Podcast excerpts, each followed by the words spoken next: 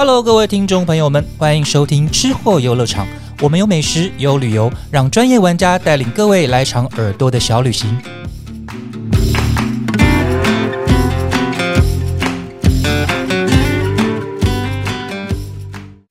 大家好，欢迎收听这一期的吃货游乐场，我是美食旅游记者于静。呃，大家如果呢有在关心餐饮界的一些新闻，或者说呃喜欢吃美食的人的话，应该会发现到，其实米其林指南即将要颁布了，而且今年有个非常大的亮点，就是除了台北、台中之外，还有纳入了高雄以及台南。那其实我们知道说，其实高雄这几年呢，fine dining 的市场其实发展有蓬勃起来哦。对，那所以我们今天呢有特别邀请一位资深美食记者 Karen，跟我们一起来分享以及讨论，就是高雄这次有机会摘星的潜力餐厅。我们欢迎 Karen。Hello，大家好，我是 Karen。那嗯，就是非常荣幸，就是可以、对，就是对参与呃，就是呃。讨论高雄餐饮的呃变化，还有这些现象，嗯嗯嗯我觉得很有趣。对，因为高雄那个 Karen 本身也是高雄人，所以他其实对于高雄的餐饮算是比较了解的。对，那其实我们刚刚有先提到一个名词，就是所谓的 fine dining。那我们想说也先跟大家简单定义一下，因为可能有些人呃不是那么熟悉这个名词。嗯，对，因为其实呃，如果大家有可能看到一些美食报道，都会发现说哦。到了米其林指南要颁布的时候，其实会有非常多美食家或者记者会去提到这个词，就频繁用到对对对，会频繁用到。对，然后就是其实我们比较单纯的说，它其实会一般都会说它是高端餐饮或者所谓的精致餐饮。那其实顾名思义的说，它就是那种摆盘也相对比较精致。对，然后可能餐点的细节啊，服务的细节比较到位啊，然后环境整体也比较有质感。对，但是我知道，其实 Karen 对于所谓的 fine dining 还有提出比较更深一层的探讨，就是关于所谓的无感体验这件事情，对不对？嗯，对啊，其实就这个部分来讲，我觉得呃，很多人刚刚听到 fine dining 这件、嗯嗯。呃这个词的时候，可能很很广义的，或者说呃很局限的，就是会先从呃餐价去定位。嗯，对。呃，对，就是可能以为说，哎、那会不会是三千，或者说五千，他就一定就要很多。钱才能吃一那个，对，是是，嗯。可是呃，除了刚刚呃，就像于静说的，就是 fine dining 这件事情，它除了就是在餐点的呃精致度的表现的那个 plating，、嗯。或者是说它的 presentation 上面呃、嗯。有什么呃，就是呃比起多数的呃餐饮来说嗯对对对，它是比较精致。可是我觉得呃，就像呃，他于静也提到说，呃，无感体验这个部分，其实呃，如果大家呃在进入所谓 fine dining 餐厅，我觉得不妨可以观察看看，嗯。他们就是呃从可能服务流程，嗯。比如说呃上菜的时候，他是不是就是能够考虑到说呃同桌的客人他在用餐的速度，那如果有不一样的时候，是不是有呃考虑到要一起上菜，免得呃另外一位就是干等，然后很尴尬。那可能可能这个呃就是所谓 fine dining 的一个精髓之一，因为他希望让大家能够以同步去享用到温度一致，然后呃水准一致，然后甚至是用餐速度接近，让大家可以在一个很愉快的氛围里面，就是去享受这道菜，而不是说另外一个可能因为菜慢了，他要吃很赶，或者是说另外一个因为菜呃他的同伴菜还没来，所以他不敢吃。嗯，对，那甚至于到呃就是可能餐厅的温度，比如说你是不是空调太冷，让他其实可能呃他坐的位置，以至于他一直分神，他没有办法好好的去就是享受他前面这道菜就觉得明明很。精致，有没有？对对，可是他就觉得说，天啊，他就一直被，冷干扰，然后想说怎么办？好冷，好冷。那我要赶快吃完。对对，或者是说我这道菜这样子，呃，可能他才拍呃，可能两秒，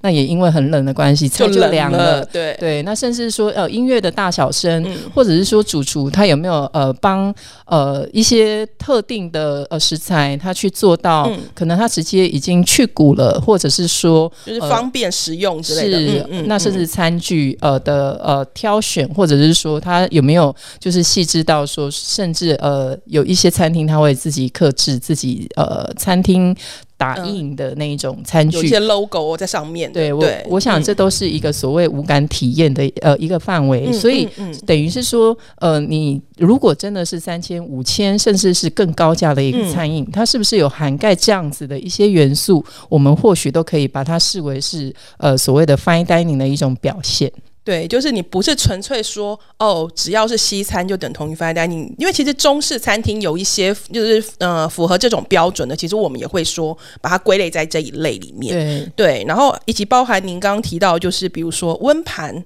对的服务，或者是可能其他各种细节服务，或者是甚至是香气。对对，其实他们就会从很多地方展现那一种所谓的细致跟贴心。对啊，尤其像中菜来讲，现在我我发现就是很多呃，他如果是想要走 fine dining 这个呃路线的话，他可能更多会用位上的形式，直接是套餐，那一道一道，让每个人可以专注自己眼前的菜色，而不是是分合菜的方式。对对对对对，我想这个也是所谓呃表现 fine dining 的一个呃呃方向之一。等于说，可能在这个菜系的一些餐饮市场形态。它也有一些变化，它会带来一些思考跟改变。对，那其实因为我们刚刚有提到说，其实 Karen 本身是高雄人，所以其实关注那个高雄餐饮也是蛮久的，啊，加上资深美食记者的背景。对，那您可不可以先大概跟我们讲一下这几年你自己看到的？就是关于为什么高雄就是发在你这一块会开始爬起来这件事情，有没有什么特别的原因？我觉得其实高雄蛮有趣，因为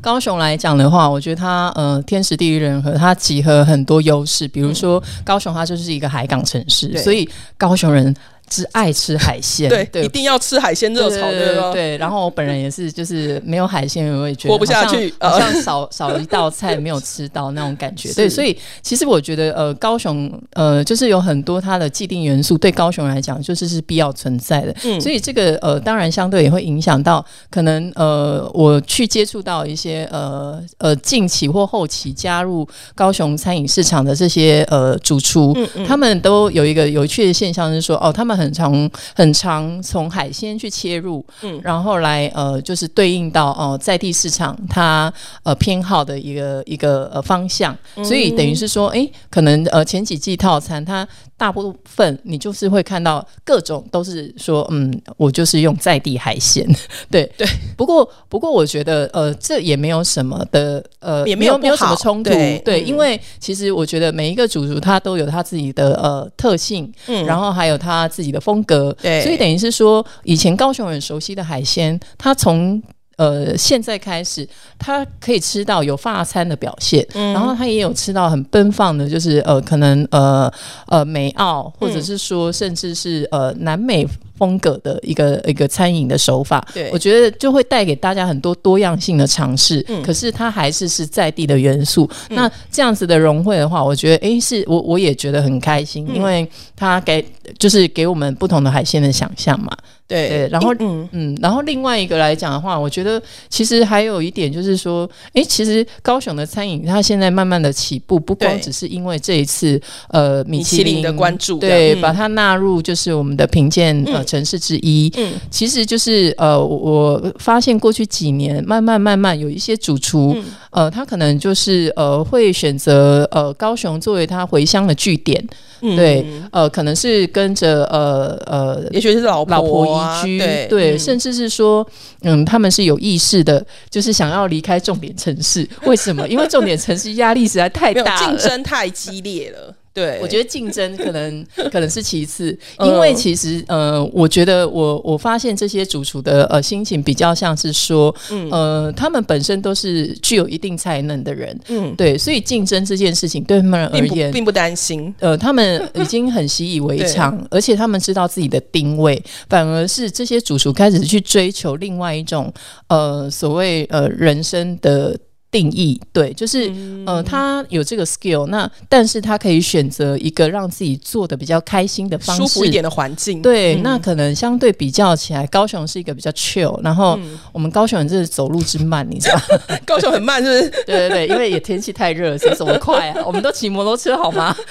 真的，我如果说我要走路，我朋友都会等我，疯了吗？没有啦，就是所以其实像这种，我们就是。就是我们比较不拘小节，那呃，比较海派一点啊、对，在各嗯方面我们没有这么拘泥，说事情一定要怎么样才嗯。叫所谓的正宗，或者是说怎么样是常规。嗯。那对于这些呃已经呃经历过呃一线城市，甚或者至是一些比较经典主餐流厅的那对种主流环境的这些主厨而言，我想他们现在比较选择的就是说，接下来他想要做的餐饮的方向，可能比较没有包袱。呃，没有包袱，再加上他整个呃环境，嗯，呃，赋予他可以很多的挑战。对，反而是让他有一个不同的呃刺激跟灵感。嗯，那比如说像呃 Mark 呃 L three，那这是、呃现在很火红的一个餐厅是这样。嗯。那或者是说呃像乐 Stage 谷 Five，对，或或者嗯。对 Stage Five，、我觉得呃就是很很多现在当下现在呃受到关注的餐厅，很多都是甚至是从国外他回来，他就直接选择高雄做据点。嗯。那我觉得诶，这也是呃。让高雄的餐饮就是在很短的时间内就受到关注的一个很大的重点之一，我自己是觉得很开心啦，因为回家终于有很多东西可以去尝试，百花齐放，真的 吃都吃不完，而且重点是都很难预约。哦，嗯、对，到底是哪里的人都来跟大家抢这个？哦，台北啊，对，台北超多人爬下去的，到底为什么？好？而且我发现我很常就是在高雄的餐厅，然后遇到那个台北的朋友，对，而且还当天高铁来回，对，就为了吃那一餐，有没有？我觉得，台北大家对吃的热情真的有目共睹，那嗯。也证明说，其实高雄的餐饮现在是有这样的实力，让大家愿意远嗯。道一趟，然后来试的这些主厨的手艺。是因为其实我们刚刚有提到一个其中的餐厅就是 Stage Five，我觉得其实记得你有跟我说过一个很有趣的故事，就是因为说其实主厨本身就是可能待过的一些国家的背景，或者他可能学的厨艺的背景，然后其实他带进了一些比较新的菜系，对，然后其实对于所谓呃可能高雄人平常习惯吃的一些饮食文化来说，其实也会带来一些奇妙的冲击。对对对，所以以他们未必能够第一时间就立刻接受。那你可不可以大概跟我讲一下这个奇妙的状况？嗯好，嗯。因为其实呃，就是现在来讲的话，嗯。呃，像。呃，Stage Five，呃，嗯。他新上任的一个主厨，其实他大概是呃去年的时候新、呃就是接手嗯。呃做做他们的主厨。那呃，Jason，那嗯 Jason 的呃，他因为之前他其实呃在呃美国工作过一段时间，然后所以其实美国对于呃美墨呃饮食，他其实接触是非常频繁。嗯然后再加上他在呃雪梨呃的一间餐厅叫 Social，、然嗯后那一个的话，它就是呃主打南美墨西哥料理餐嗯厅这样子。那所以其实呃这样子的一个呃饮食的一个呃技巧，或者是说呃发展，甚至是说他就是身在其中，嗯就是对他来讲，他的烹调的呃。嗯，可能很自然而然的，，对对对，嗯就很自然而然，我就是会往那个方向去。嗯所以就像我们刚刚提到的说，哦，即使是海鲜，嗯可能它的表现手法就会用南美洲的表现方式，嗯对。可是因为呃，我觉得高雄它呃餐饮呃也有一定的挑战性，是因为说。高雄人对于呃不是那么熟悉的呃的可能食材或者料理的手法，对对。对，可能呃就会相对保守，不像、嗯。呃北部啊或中部的，就是呃一些专程去嗯吃饭的这些饕客相对开放。嗯嗯。嗯、那我觉得这也是一个很自然的过程，因为其实如果我没有这样子的文化背景，或者我的生活经验，呃，就是从来都不是不熟悉这些东西，那对，那所以吃不懂的时候，或者是说，嗯、好，倒也不能说吃不懂，应该是说就是不熟悉，所以你也不了解说，诶，像呃，我印象很深刻是，呃呃，不不见得是 Stage Five，可是我印象很深刻是，像南美洲他们呃、嗯。在呃制作红豆料理的时候，他们做的是咸的，对，嗯那可是台湾人吃到红豆，谁会对煮成咸，通常都喝甜汤，对不对？甜的啊，嗯对啊，怎么可能就是让你红豆跟咸的摆在一起？你就会觉得它是不是放错了东西，还是它煮坏了？有没有？对，所以我觉得这个就是一个很有趣的一个现象，就是等于是说，它某个程度来讲，它就是一个文化冲击。嗯可是我觉得，呃。对于呃这个部分来讲，呃，高雄经验，呃，也会带给这些主厨另外一个思考是说，哦，原来高雄现在的接受度是在这里，那所以他们可能一开始会很奔放，嗯，对，然后慢慢慢慢稍微收一点回，对，他会因应在地去调整一下。那我觉得。到了现在这个阶段，我看到很多餐厅，它都已经取得一个很好的中间值。然后高雄的人其实呃，不要说习惯了，开始接受。对，不要说那些外地特地来吃的食客，甚至连高雄的食客，我发现其实大家都有呃越来越开放的心态，嗯，愿意去拥抱除了什么松露鱼子酱啊这些，你知道，就是大家印象中的高档食材以外的一些其他的东西。对对对，所以我觉得其实这也是一个。呃，高雄餐饮环境，呃，因为这些主厨，然后还有因为食客，其实大家也慢慢愿意，就是呃。给自己开放一些，对，多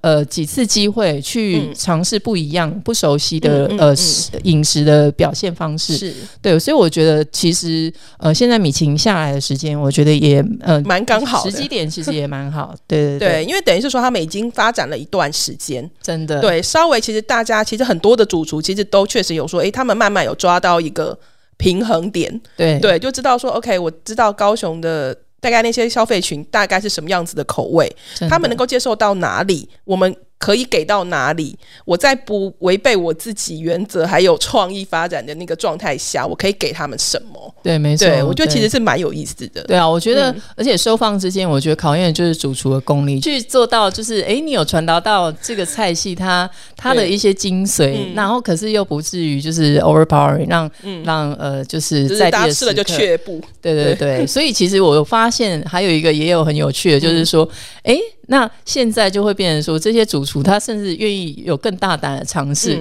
可能连开到冈山去，这这么鸟不生蛋的地方，你都可以找到。哎，其实都觉得你反正你一定会来，有很厉害的，对。所以我觉得说这个是一个很很好的正向发展，那就会让不光只是在地的人，就是会觉得好奇，然后也会就是重新呃去。让高雄的餐饮环境重组，因为它等于是说，像呃北部、中部所谓的米其林标准也好，或者是说大家所谓认识的 fine dining 应该是长什么样子，或者是甚至说，我们也不要讨论 fine dining，我们就是讨论说，哎，原来餐呃餐饮是可以用这样的方式去表现的时候，我觉得其实慢慢慢慢呃一定。呃，就是在很快的将来，高雄是可以有机会，就是跟呃北部啊、中部这些餐厅平起平坐。对，就是他们其实还有非常大的潜力了。当然，对，而且参加超合理。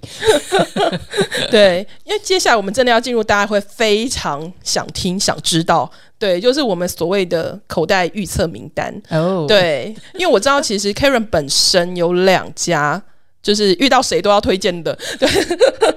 对的两家高雄那个餐厅，对，那你可不可以大概跟我们分别介绍一下，为什么你会这么喜欢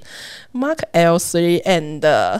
乐谷，好不好？嗯。呃，其实啊，呃，对我来说，我觉得，嗯呃，不管它是 fine dining，或者是不管它是任何形式的餐餐饮，或者是它的价位，嗯。我觉得呃不能脱离它的中心本质，就是要好吃，是对，所以好吃这件事情对我来讲，你是路边摊也好，你是你是呃一一套餐要八九千块的菜也好，嗯，你不能只有炫技，你不能只有就是呃高档食材的堆叠，对你也不能只有塞高档食材给我，然后你就说这个这个是好吃，嗯，那呃所以对我来讲，呃刚刚提到这两家餐厅，它都有达到一个就是超乎好吃以外的呃水。准，但是等于是说，只要是在这样子的一个标准，任何人来讲，我都有信心，觉得说他们一定会可以在这边吃到让让我自己也觉得很开心的那种感觉。对，所以其实比如说像 Mark 好了。嗯，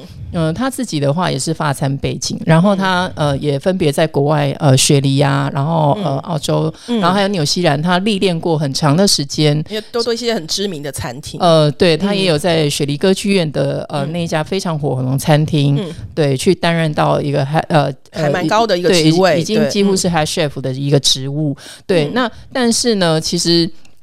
我想在这样子的一个呃历练之下，其实主厨他都有自己呃已经内化的一些厨艺的功力之外，那但是他还是有。呃台湾人的本质，他知道台湾人他呃喜欢的是什么，然后他也有台湾文化的背景的认识。比如说你去他的店里，你就是听到就是他自己 iPad 放他的。歌单非常的有趣，你知道对，？就是他自己想听的 对歌。我上次听到的是什么萧亚轩的什么那个什么陌最爱的陌生人吗？还是什么？我真的忘记。我那时候听到说这首歌怎么很耳熟，我很久没听到了。对听说有有人还台语，有对有听过人台语对，然后也有各种流行曲，然后但是就你就就就会觉得自己好像在听那个什么那个什么四十怀旧金曲之类的吗？对之类的，我不好意思讲出那种那个年代的唱片名称，显示出我的年代。好，但是我的意思就是说，他就是在做他自己。对，那一从所谓的做自己这件事情，我觉得它就反映在很多范围。呃，比如说它的餐点，它的餐点的话，它比较跳脱我们所谓呃。呃，该怎么说？呃，高端餐饮好了，嗯对，因为他本来他呃开这家店的初衷，他就是希望让呃所有阶层的人都可以在这样子的一个价位去享受到嗯呃不一样的餐饮表现跟、呃吃饭的方式。对，嗯然后尤其我觉得，呃，他有一个很棒的一个想法，就是说，如果你是一个人去定位，其实是最容易定到的，因为他希望公平，对不对？公平，对，然后而且他希望就是因为你一个人去吃饭，然后通常会没有什么安全感，对不对？对可是你可能就会被迫，就是会呃想要跟旁边的人互动，因为有的时候他他的座位就是这么近，嗯，对，然后可是你说被迫嘛，可是他也是一个很自然而然，因为、嗯。呃你你吃了好吃的东西，你就是会开心，你就是会想要忍不住想要跟那个店员或主厨分享一下。没错，那如果不是这样，你有时候可能旁边一个人的举动，你也会觉得哎、诶就聊起来了，共鸣。对那我想嗯这个其实就是他的一个初衷之一。嗯，所以我觉得，呃，再加上说，他虽然不是强调所谓的 fine dining 这种嗯表现手法，嗯可是，呃。它的菜色，它其实融入了很多的细节，已经都嗯几乎是所谓 fine dining 的水准。嗯但是它的摆盘，它又没有这么的，好像让你觉得，呃，就是一定要精致或华丽到某个地步，对不对？就是嗯因为有的人是呃，可能看到摆盘就是想说完蛋了，接下来我要用哪一根刀、哪一根叉，或者是说这个顺序对吗？或者是说，呃，我我这样先对对吗？这里面这么多东西，我要从哪个开始吃？对对对对，所以我觉得他有刻意去拿掉很多所谓 fine dining 它必须要构成的元素，嗯他刻意让它不要那么 fine，不要那么拘束。对，那所以嗯才、我才会说，其实呃，他的呃很多细节他是思考在里面，让人家是一个可以走进来。很放松，而且重点是他的东西，你吃了，你真的就是会觉得哎、很开心，好吃，嗯因为你不用要懂，一定要懂什么叫法国菜，或者是说嗯。什么是 fine dining，、你就是会觉得他的菜好好吃哦，嗯。而且他的菜，呃，他甚至会呃在上菜的时候告诉你说，哎，那这可能是来自于呃他对虱目鱼汤的一个、呃小时候的记忆。嗯，对，或者是说，哦，他以前呃，可能呃，工作结束以后吃宵夜，他最常点的一个一个菜，他的灵感，对。对，可能米粉汤啊，或者什么东西的，对，那这些都是大家台湾人很有共鸣的一点。对，那从这样子的一个点，那你也会很惊讶说，哦，原来他还有这种表现。嗯那你其实呃也会对于厨师这样的表现手法，把自己的呃对呃家乡的这个情感放进去的投射这种进去，对这种表现，你也会觉得说，哦，有被触动。嗯对嗯嗯，那等于是说，其实已经超越好吃之外，那你就会感受到很多很多很多的情绪，然后你又听到老歌，还有伍佰，你知道吗？你知道这种是是是我懂那个感觉。然后你就会觉得 Oh my God，好嗨哦！对，因为我记得我上次在那边吃到一个很有趣的，就是他端上的那个菜，我想说，哦，长得很像缩小版的台式热狗，你知道吗？就是外面裹着那个面衣，对对，然后你就会就以前都要淋很多番茄酱的那种东西，嗯对，只是说它就是有点像是我结合那种很像很美式的那种做法，跟那种比较台式的那种情感，他就把那个热狗部分用旗鱼浆去替代。哦对然后把人家是起鱼黑人的对，你会想到那个感觉，然后或者是说，哎，那你那个本来他们会用的那个美国会用的酸黄瓜或者什么，对，他那里他就改成了发酵的高丽菜，哦。然后去做一个酸度，所以你就觉得哦，你看起来好像是很熟悉的东西，可能吃进去又是另一种那个风味，嗯。你就会觉得哎、诶其实整个蛮有意思，还是会很有惊喜。对，对，所以我其实就会觉得说，呃，所谓一家好的餐厅，那它就等于它就不完全应该是有呃价位或者是说它的形式去定义它。对，因为你可能就是从各方面带给你的感受，我觉得那是最直接的。嗯虽然嗯。饮食是很主观，对，对。那像比如说另外一家，我们呃讲到乐谷对对对，其实我觉得呃它也很很特别嗯。的原因是，其实呃就是呃主厨呃俊他呃张志军，嗯。对，那他其实他以前是一个地下乐团的乐手。我觉得光这一点就很冲突啊！是是你知道，就是埋藏在一个主厨内心有一个奔放的灵乐手魂，对，对，可是我觉得其实很有趣。其实做菜他，我觉得他就是艺术家。对、嗯你没有这样子的性格，或者你没有这样的内涵，其实呃，某种程度上，你在挥洒创意的时候，呃对我我觉得做菜是另外一种艺术的呈现。嗯对，就是呃，就是讲的比较。就是矫情一点是这样，但是问题是说，老实说，我觉得你如果没有对这个东西有热热情，嗯，对你你的菜就没有办法感感动动别人，对，对，所以我觉得，呃，像俊他就是有呃一个所谓就是这种呃创作者的热情在里面，呃，就像他对音乐的热情，他把它转化到这里来。嗯嗯那所以他后来，呃，其实他自己也有到法国去，呃，就是去呃学习厨艺，而且他很很有趣，就是他一句法文都不会，可是就是因为这一股热忱，就是嗯。呃，等于是说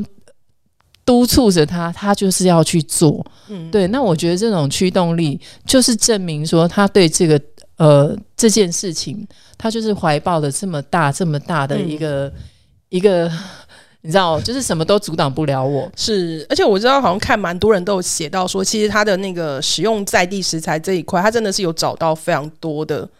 对，很奇妙的食材，或者是说它可能在使用上面，对，对，就是可能说有什么屏东的乳鸽，嗯，对，彰化的无花果，对，或者是什么周南枣盐花之类的，就是会、嗯对，就会有蛮多这样子很善用台湾的食材去做一个可能发餐的部分。对，没错。嗯我觉得光这一点来讲的话，其实我也有跟俊讨论过这件事情。那嗯其实我觉得，呃，因为老实说，我发现也有很多餐厅现在可能这是一个风潮吧，嗯就是对有一些餐厅来说，这是一个风潮。可是，呃，这件事情在 Jim 呃他的思考里面，我嗯觉得，诶，我就是是有另外一个层次的意义。就是当然，其实呃，Mark 也是一样的意思，因为他们都还是会觉得说。呃，你会呃使用高档食材把东西做好吃，嗯其实那个当然是因为。就好像一个人他本身就很聪明，所以他资质良好，他怎么考都是九九九十五分、嗯。一百分。那但是如果你可以用一个随手可得，你菜市场旁边买来的东西，相对比较平凡的食材，对、嗯。你就可以把它表现很好，然后用透过你的呃技巧、你的手法，甚至是各种元素的组成，让它变得超乎它本来本身的价值，那才是彰显一个厨师它存在的价值跟意义。嗯嗯嗯，对，嗯所以俊他就是抱着这样子的想法，所以他很坚持，他每一道菜真的都是在地食材。我看了他那个乐乐等的对我那，时候看了超多的，我想哇哦，对哦每一道他都会告诉你从哪里对来。屏东田鸡腿，我都哦好的，对，然后我就想说，Oh my god，这这需要真的花很多精力，就是可能半年前，而且他有很多合作的呃这些小农都是要去做，对，然后而且随时他可能因应天候，或者是说有什么调整，对对对，所以其实我觉得光是这一点，他的坚持这件事情。就已经是好吃的呃一个元素之一，然后再来，因为他在法国那段时间，呃，他其实接触了所谓呃法国文化这件事情。那我们呃，可能对于很多人他喜欢法国菜，但是他没有这样的生活背景，甚至他没有浸在里面，让你呃呃半年一年的时间，你没有办法那么呃直强烈感接去理解对，那比如说，就好像法国人他其实吃饭一定要配酒，所以嗯。这件事情很自然而然，在他那一段时间对他来讲就是一个冲击，所以嗯慢慢的他做菜，他就是会考虑到。诶，那所以我这道菜要表现的时候，它跟酒的搭配上，它味道是不餐是酒搭配是不是够够好，够那个契合。是的，嗯嗯对，所以他呃，其实配酒他的功力也很强，他甚至有侍酒师执照。所以你们如果在乐谷，你也会看到，就是俊他直接就是帮客人在呃讨论酒款，而且他配的非常好，就很专业。对，而且其实我觉得，就是比较少厨师他具备有的优点的原因，是因为可能厨师他。因为毕竟他必须很专注在做菜，嗯所以他不见得呃对于侍酒这一块有这么完整的理解。嗯。那俊他，所以他当他有这一块的专业的时候，那我觉得那就会变成一个很强的优势，包含呃比如说他的呃烹调里面，他用到所谓呃法国菜很重点的元素嗯。酱汁，他就知道说它的浓淡之间呃风味嗯呃它是不是有表现出来？那呃跟酒的搭配的时候，它是不是又能够转化到另外一个层次？嗯这方面它非常的精准，以至于它每一道菜。我觉得真的就是你不会觉得说就是哦吃完就是哦好沉重哦，因为大家想到酱汁都是觉得法国菜就是又浓又稠又怎么样，嗯嗯然后或者又咸又重。可是对我来说，我觉得它的菜它的起承转合，甚至在酱汁它的呃调配上，嗯都非常的精准，就是因为它对于菜色的理解，呃，然后再加上呃他呃调呃呃侍酒师的这个专业，是嗯，让他老实说，我觉得他胜过台北很多法国餐厅。哦，好的，大家要记下来哦。对，下次去高雄记得要吃这一家。对，那我们接下来可以再再请 Karen 再跟我们提一下，因为我们知道说，除了你刚刚那两家是你的心头好，因为其实您本身还有其他的那个名单是您认为是有机会。摘星，然后为什么？因为他我记得有一家，您认为他是有一定的江湖地位啦。对，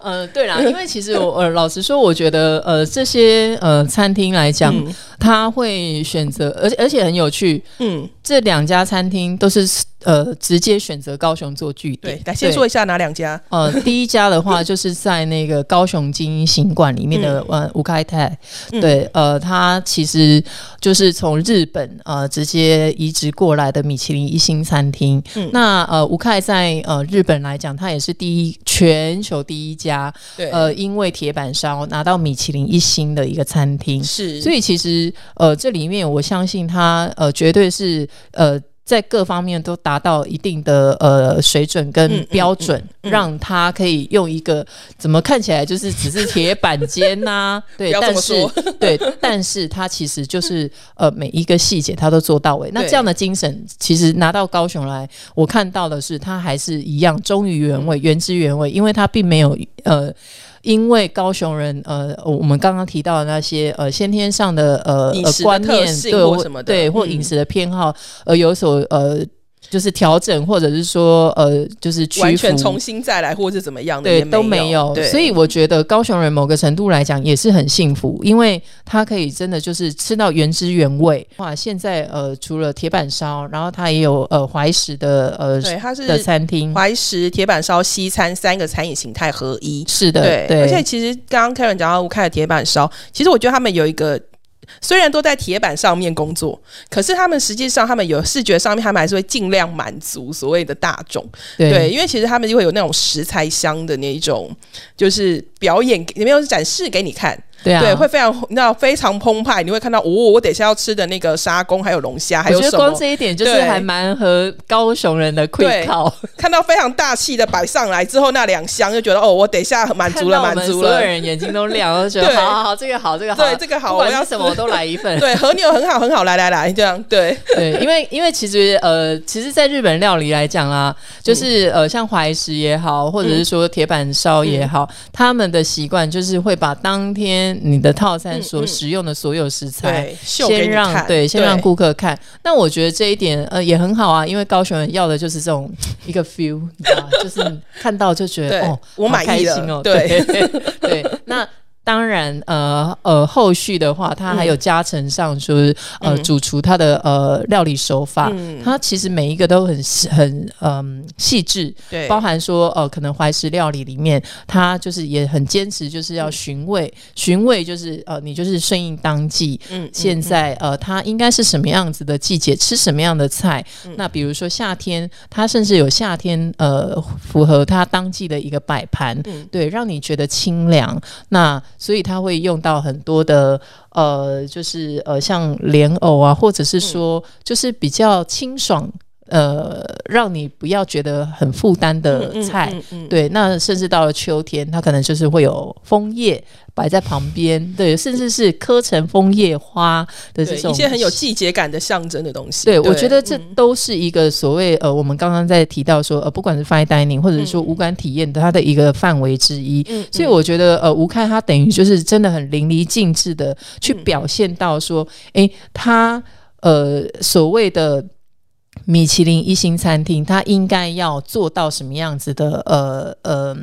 水准？是对，然后原汁原味。所以我觉得呃，就这部分来讲，它真的就是它的江湖地位就是在那。因为呃，它进来的时候，那时候米其林它也还没进台中，对，那。但是他就直接决定，就是说，嗯，我就是在高雄，所以其实他等于是帮助高雄人也去奠定呃奠立一个呃呃基础，是说哦，原来所谓高端餐饮大概是这样子的一个轮廓，嗯，而且他坚持就是他都没有改变，所以我觉得其实它是一个很好的基石在那边，对，这指标啦，对，可以这么说，嗯嗯，对。对。那因为接下来我们可以再提一下，就是另外一家就是。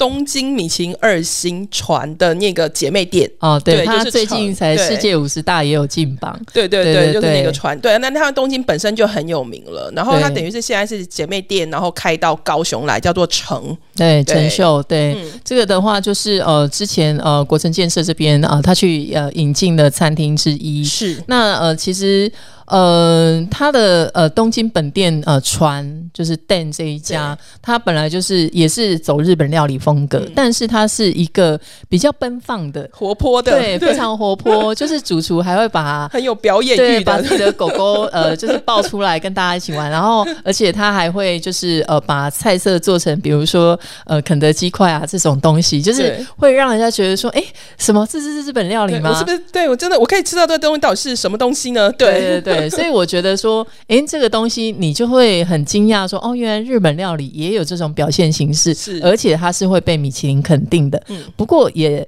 呃，可能我猜，呃，是因为说，呃，陈他。呃，对于海外第一家店，就是是在台湾，呃，现在呃在高雄这一家陈秀，可能他呃还是会希望说，先让大家认识他们，所以在呃表现手法上，他当然不像东京本店这么好玩，他会相对保守。嗯，可是我觉得他表现的方式就会呈现在呃，就是呃去承袭。呃，东京本店主厨他想要呃传达的精神，就是呃融汇不同的文化，然后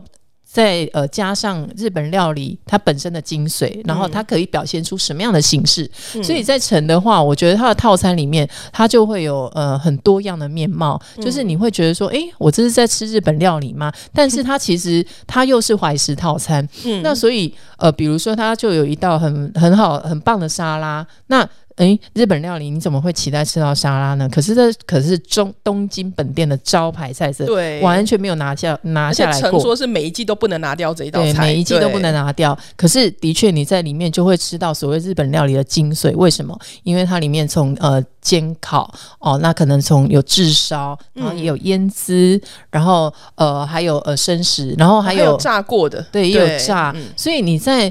这么一个看起来就是很平凡，就是一盘菜里面，可是你有吃到这么多丰富的元素，而且每一个几乎都是要分开制作。对它，我们撇开它后后面它必须要花费的工序不不讲，它每一道它都有一个很独立的精神，可是它放在一起的时候。又非常的融合，不冲突，对，所以你也会很惊讶，说说，哎，原来日本料理可以用这种方式去呈现，而且其实你还是吃得到很传统的东西，比如说它的一个呃，我印象很深刻，我有在那边吃到一道海老素面，你说好吃到连碗都想吃掉，对，那个海老素面，你知道它那个就是虾汁，它拿来做高汤，那我觉得哦。真的很好吃，现在想起来又想又饿了，是不是？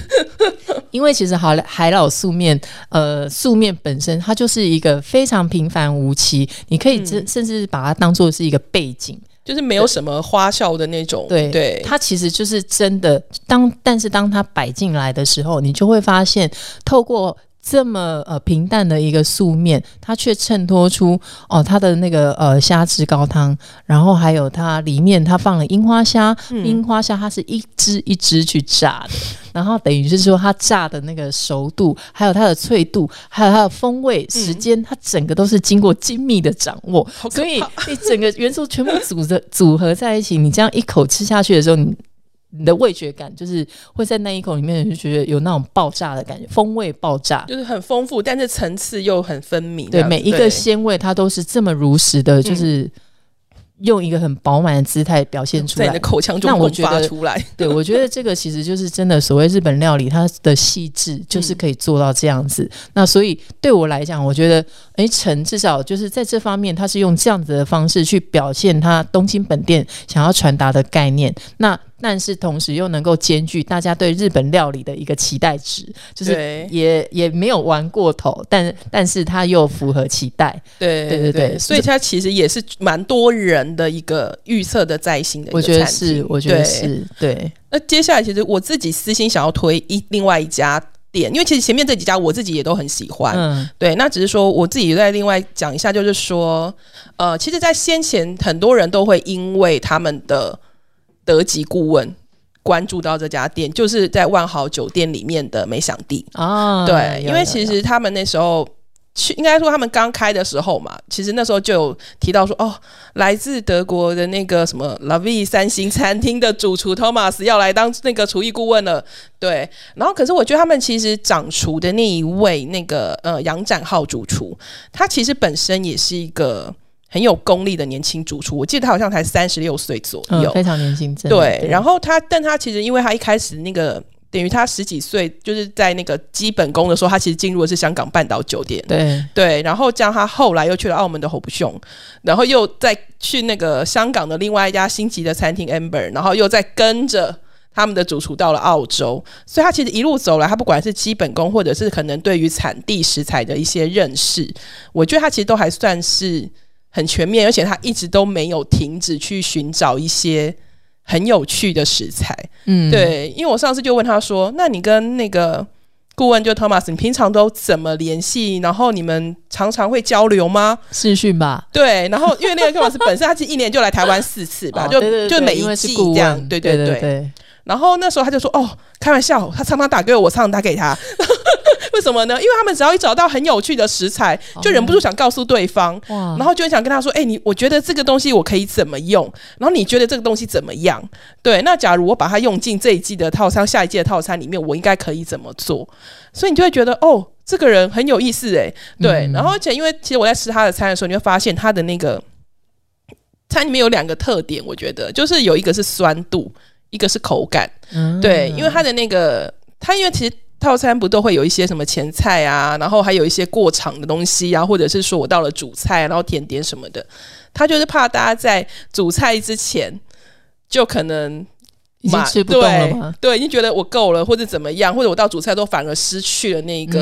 对，味觉会疲乏。对对对，所以他反而就会用慢慢渐进的酸度。哦，对，让你就是让你的味味，其实是对对，是提振的，是开的，对，而且有一个转换啦，对，但他又不会在一个太过度的状态，对，就是怕他也不会太知道说大家可能不能接受的酸度在哪里，然后他也不会过了那个地方，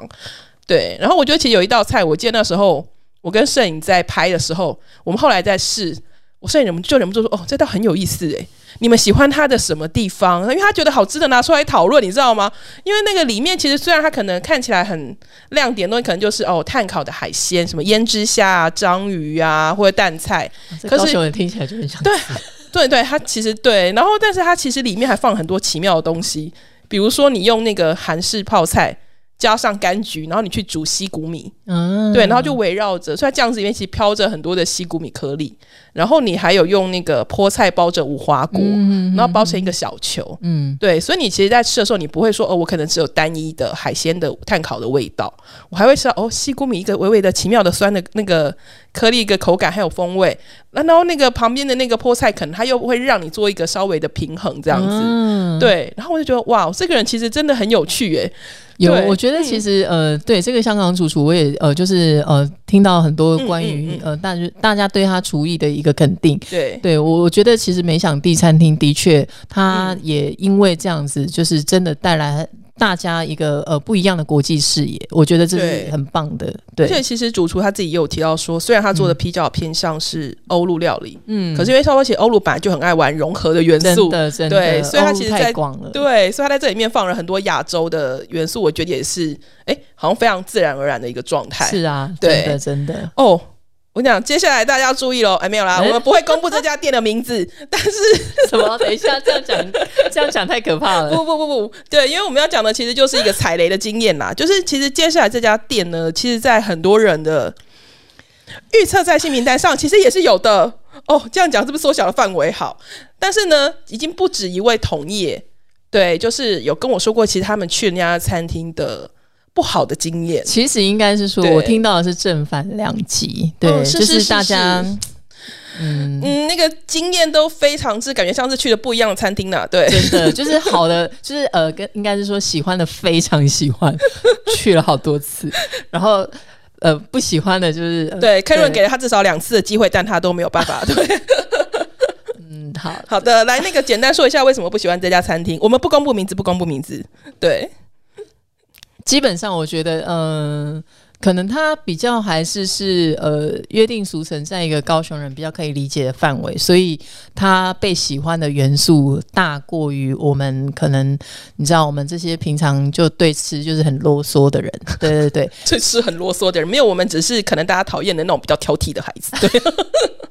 就是你知道歪水鸡之类的，对，一呃怎么说？因为它可能就是会呃菜单里面它可能就是会有所谓的呃松露啊，嗯，呃可能就是会有呃鱼子酱啊，呃小牛胸腺啊，是是是。类似呃或者是说龙虾啊、鲍鱼啊，大家记忆中认定比较高档的食材。对对对，所以等于是说，我觉得呃，也其实没有不对，嗯。对，或者是说没有不好。我觉得呃，用任何食材，或者我们刚刚一直提到有一些主厨他坚持在地食材这件事，我觉得真的没有所谓的对错标准。嗯，对，或者是说，因为这样，他的东西就是好或不好。可是对于我来说，我觉得，呃，那样子的，呃，所谓的高档食材，它本来它就是会有一定的，呃，它等于有点像是加分题，所以你要把加分题做成，就是让我。觉得我好像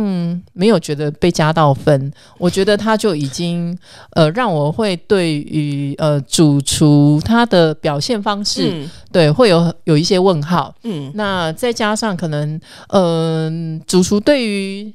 嗯、菜色的诠释方式，可能对于我呃对于嗯这些菜色的理解，也会有一些很就是真的超越我想象。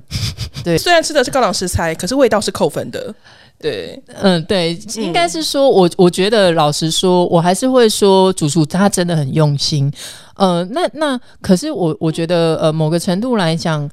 呃，好吃，就像我刚刚说的，它应该是所有餐厅它应该的基本、基本水呃呃该怎么说？基本要具备的条件。对，嗯但是呢，我我发现也有一些呃主厨，他们其实经验非常丰富，技巧也很好，但是有的时候会不小心，呃，希望在一次的呈现里面，把自己会的东西所有全部都放在一道菜里面，那就会变成有很多东西，嗯、它会让呃味觉上会呃不管。不管它是菜色的编排也好，嗯。或者是它在一道菜里面，它元素太多的时候，你反而就是失焦，然后嗯。反而就会变成说我们刚刚所谓的扣分这件事情，因为它没有加分，因为它的味觉就是太多了。就是像你刚刚讲，可能是疲乏了，可能别的有的人可能会注重说我要怎么样一直去保持你对这道菜的期待，没错，对。可是有的人可能他在前面几道他就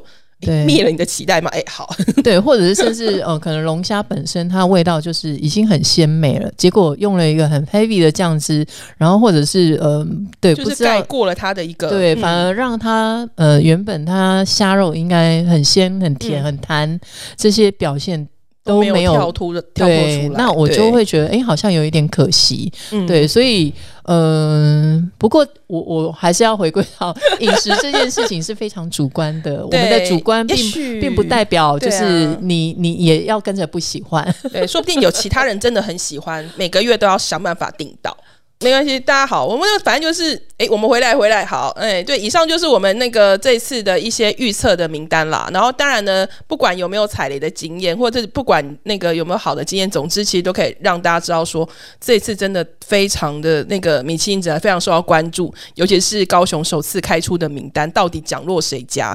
我我们都非常的期待。对，真的很期待。对，嗯那关于米其林的部分呢，我们之后还是会持续的做一些相关的报道。对，那今天非常感谢 Karen 来跟我们一起分享你对于高雄米其林的一个预测。对很，荣幸，很荣幸，希望嗯这些店都能够呃，就是对呃，他们的努力都可以被被大家看到。对米其林这这个呃评鉴，它毕竟蛮有指标性的，然后嗯获得肯定。对，谢谢谢谢嗯 Karen。